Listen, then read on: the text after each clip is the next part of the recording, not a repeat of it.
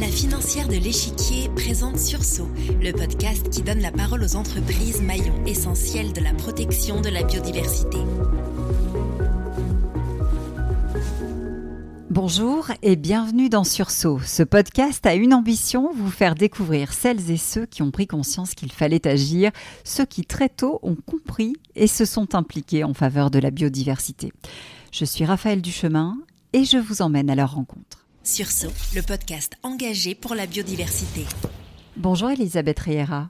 Bonjour. Merci d'être avec nous. Vous êtes docteur en écologie marine. Vous travaillez au Muséum national d'histoire naturelle. La mer, j'ai envie de dire, c'est votre passion depuis que vous êtes toute petite. Vous avez grandi, je crois d'ailleurs, euh, au bord de la Grande Bleue, à Oui. Marseille. C'est ça. Et à 24 ans, vous choisissez de reprendre vos études pour justement vous plonger dans l'écologie marine. Pourquoi? Qu'est-ce qui se passe à ce moment-là? Alors à ce moment-là, je travaille euh, dans une jardinerie parce que mon papa euh, est horticulteur et donc euh, j'étais dans une période de grands changements. Euh, donc je suis allée vers ce que je savais faire parce que mon papa était horticulteur.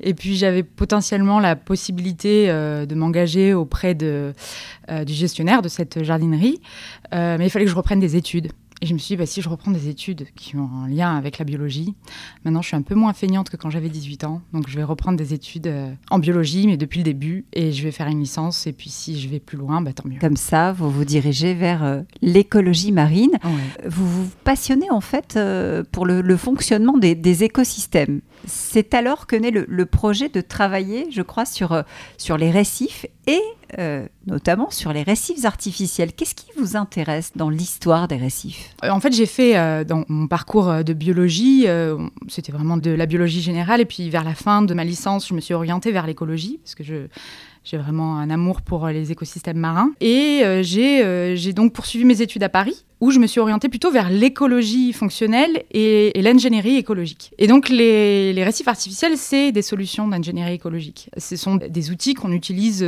depuis très longtemps pour aider les pêcheries artisanales. Mais euh, de plus en plus, euh, il y a d'autres objectifs aussi euh, qui, qui rentrent en ligne de compte, comme par exemple faire de la restauration ou faire de la réconciliation écologique. Alors ça porte un peu à débat tout ça, parce que quand on fait de la restauration, il faut revenir à l'état naturel.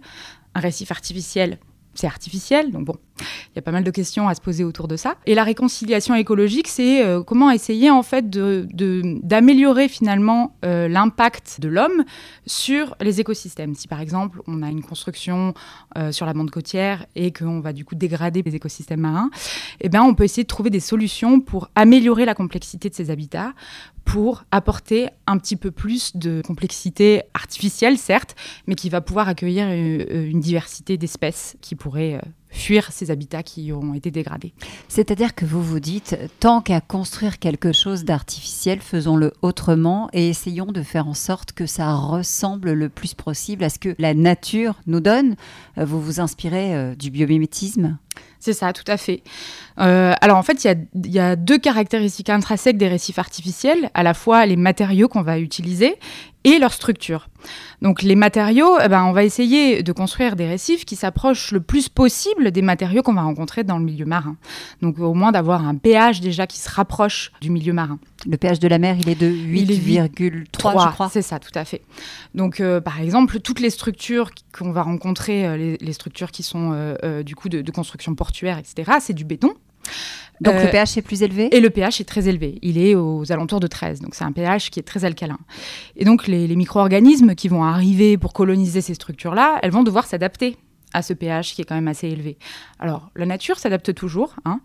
Euh, donc ces petits micro-organismes, les premiers qui vont arriver sur euh, ces structures-là, vont sécréter euh, des, on appelle ça des polymères extracellulaires. Bon, c'est des plein de petites molécules qu'ils utilisent pour communiquer entre eux et pour se protéger. Et en fait, ben voilà, s'il y en a beaucoup, euh, la, qualité euh, euh, de ces polymères extracellulaires, elle va potentiellement attirer aussi d'autres éléments qui se trouvent dans la colonne d'eau.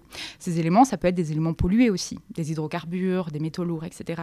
Et donc, on va avoir sur la base de notre structure déjà, juste à cause du pH en fait de, ces matériaux, des communautés qui vont peut-être être un petit peu, comment dire, moins saines que les communautés naturelles.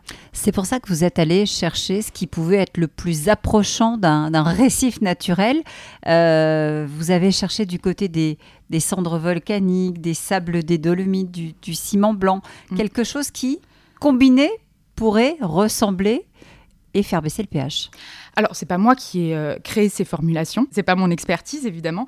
Moi, ce que j'ai développé avec euh, mes collaborateurs, euh, c'est plutôt des, méthodes pour tester la, biocompatibilité de ces matériaux. Mais donc, ce sont des entreprises qui ont mis au point ces, formulations béton, qui travaillent là-dessus en suivant les conseils que je peux leur donner. Ou, enfin, pas seulement les miens, hein, mais de l'ensemble des, chercheurs qui ont travaillé sur ce projet. Donc, effectivement, pour essayer de minimiser ce pH, des matériaux déjà qui sont un petit peu plus locaux ont été utilisés. Ensuite, on peut aller vers d'autres types de ciments qui ne sont pas issus de la production classique, on va dire, pour pas aller dans les détails, mais du coup, dont le pH est un peu plus, un peu plus faible. Et puis après, on peut prendre effectivement d'autres éléments comme des cendres volcaniques pour faire baisser ce pH. Et donc être sûr d'avoir un matériau qui est davantage biocompatible. Après, il reste à savoir, quand on fait les tests, si ça suit bien les hypothèses qu'on s'était, euh, qu'on s'était fixées. Alors, on a parlé de la matière, euh, mm. on n'a pas parlé des formes, mais pourtant c'est important. Euh, il y a aussi un, gros travail qui a été fait sur les formes des récifs pour recréer, là encore, quelque chose qui ressemble vraiment à l'habitat naturel. Oui, tout à fait. Alors il y a un grand pilier dans l'écologie fonctionnelle qui est basé sur le fait que la complexité de l'habitat entraîne une plus grande diversité, une plus grande abondance d'espèces euh, dans notre écosystème. Donc en se basant sur, sur ce lien très fort entre la complexité et la diversité des espèces, eh bien, on a développé des indices qui permettent d'évaluer la complexité des récifs artificiels que l'on voudrait immerger. C'est-à-dire avant de les immerger, on regarde si ces structures, elles sont suffisamment complexes pour pouvoir accueillir une diversité de communautés. Et donc, on s'est vraiment basé sur des métriques qui sont déjà existantes. Hein. donc, on va regarder euh, des aspects très géométriques, c'est-à-dire les volumes, la surface, les différentes échelles à quelles cette, euh, cette structure va avoir des circonvolutions et, comment s'exprime cette complexité, on va dire, de façon géométrique. Et puis ensuite, on va utiliser d'autres indices euh, qui sont liés à la variété des micro-habitats que la structure va proposer. C'est-à-dire que plus je vais avoir de micro-habitats qui sont proposés dans cette structure, et potentiellement, plus je vais avoir une diversité d'espèces qui va pouvoir coloniser euh, cet habitat. Donc on se base sur des indices de Shannon, de Pied-Loup. Bon, c'est des noms barbares, euh, mais chez nous, ça nous permet voilà, de, comprendre un petit peu la diversité des micro-habitats qui sont proposés, leur équitabilité entre eux, comment ils sont distribués au sein de, euh, cet habitat. Globalement, c'est ça, hein, c'est de savoir un petit peu euh, euh, comment, comment nos, structures sont diverses et complexes. Alors complexe, justement, c'est le mot important aussi, parce que vous avez mis au point un indice euh, pour évaluer toute cette complexité et pour voir finalement si euh, le récif, il, cochait bien toutes les cases. Comment est-ce que vous l'avez imaginé? Comment est-ce que vous l'avez élaboré? Comme je vous disais, je me suis vraiment basée sur euh, l'écologie théorique, hein, donc sur, sur des éléments qui nous permettent d'évaluer la complexité simplement structurelle. La surface, le volume, tout ce que vous nous expliquez. Voilà. Et donc en fait, en combinant l'ensemble donc de, de ces métriques, donc qui sont basées sur une information géométrique et une autre, une information plutôt sur la diversité des micro-habitats, eh bien, euh, on peut combiner l'ensemble de ces métriques-là et essayer de déterminer comment euh, leur complexité s'exprime. C'est-à-dire, est-ce qu'elles ont euh, beaucoup de volume, est-ce qu'elles ont beaucoup de surface, est-ce qu'elles ont beaucoup de micro-habitats, etc. Ça, ça permet un peu de les catégoriser.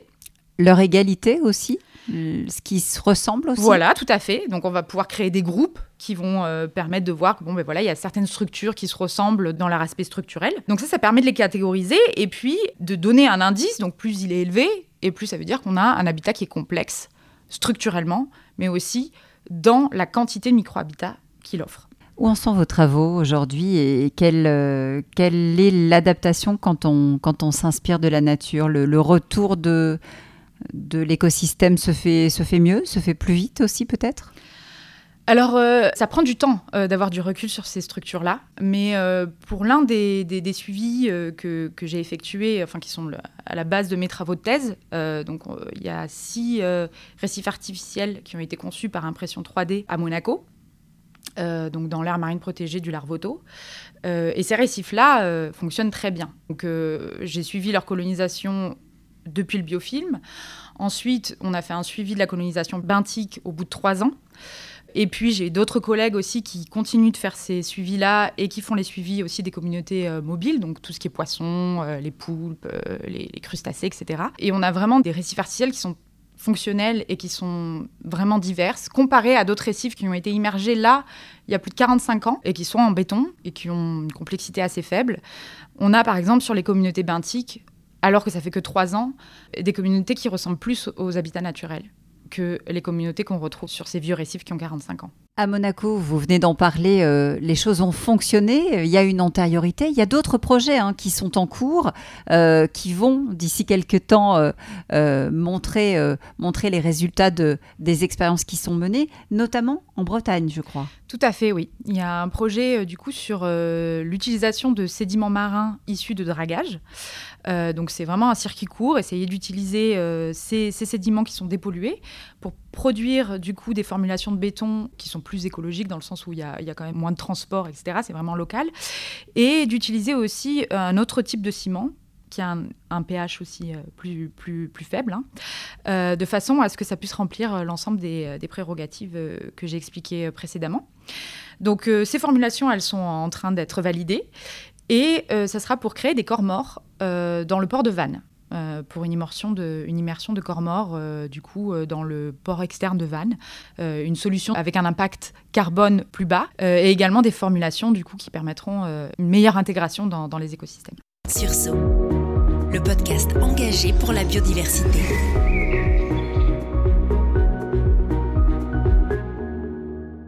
Agir pour protéger le vivant, c'est possible. On en fait euh, ici la démonstration. Les idées, les actions sont là, celles et ceux qui les mettent en œuvre aussi. Merci, Elisabeth Riera, d'avoir été notre invitée dans ce nouvel épisode de Sursaut. Merci.